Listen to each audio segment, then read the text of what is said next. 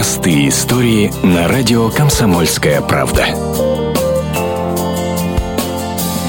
Этих двух молодых женщин спасатели называют рожденными в рубашке и не могут припомнить в своей практике случаев подобных тому, что произошел с ними. Женщины решили позагорать, плавая на надувном матрасе по Красноярскому водохранилищу. Неожиданно поднялся ветер и их отнесло от берега. Спасатели искали девушек 12 часов и нашли в соседней республике Хакасия. Поиски осложняла плохая видимость, пояснил начальник Краснотуранской спасательной службы Андрей Борисенко. В этот день дул северный ветер, то есть от нашего берега в сторону Хакасии. Видно хорошо когда штиль на воде. В этом плане видимость вполне себе удовлетворительная. Но когда постоянный ветер, скорость 12 э, метров в секунду, Хакасского берега там метровая, полутораметровая волна была. Поэтому предмет даже в бинокль очень сложно различить. Матрас швырял из стороны в сторону, но девушки отчаянно боролись за жизнь. Они проплыли больше 15 километров. Состояние женщин поразило даже Андрея Борисенко, спасателя с десятилетним стажем. У них очень истерты руки от кистей до подмышек в кровь практически, там сплошные кровяные мозоли. То есть вот лежа на матрасе, еще раз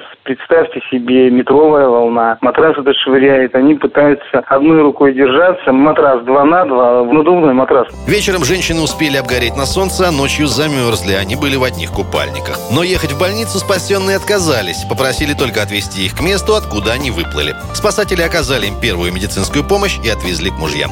Анжела Ивойлова, Ренат Каримулин, Комсомольская правда, Красноярск.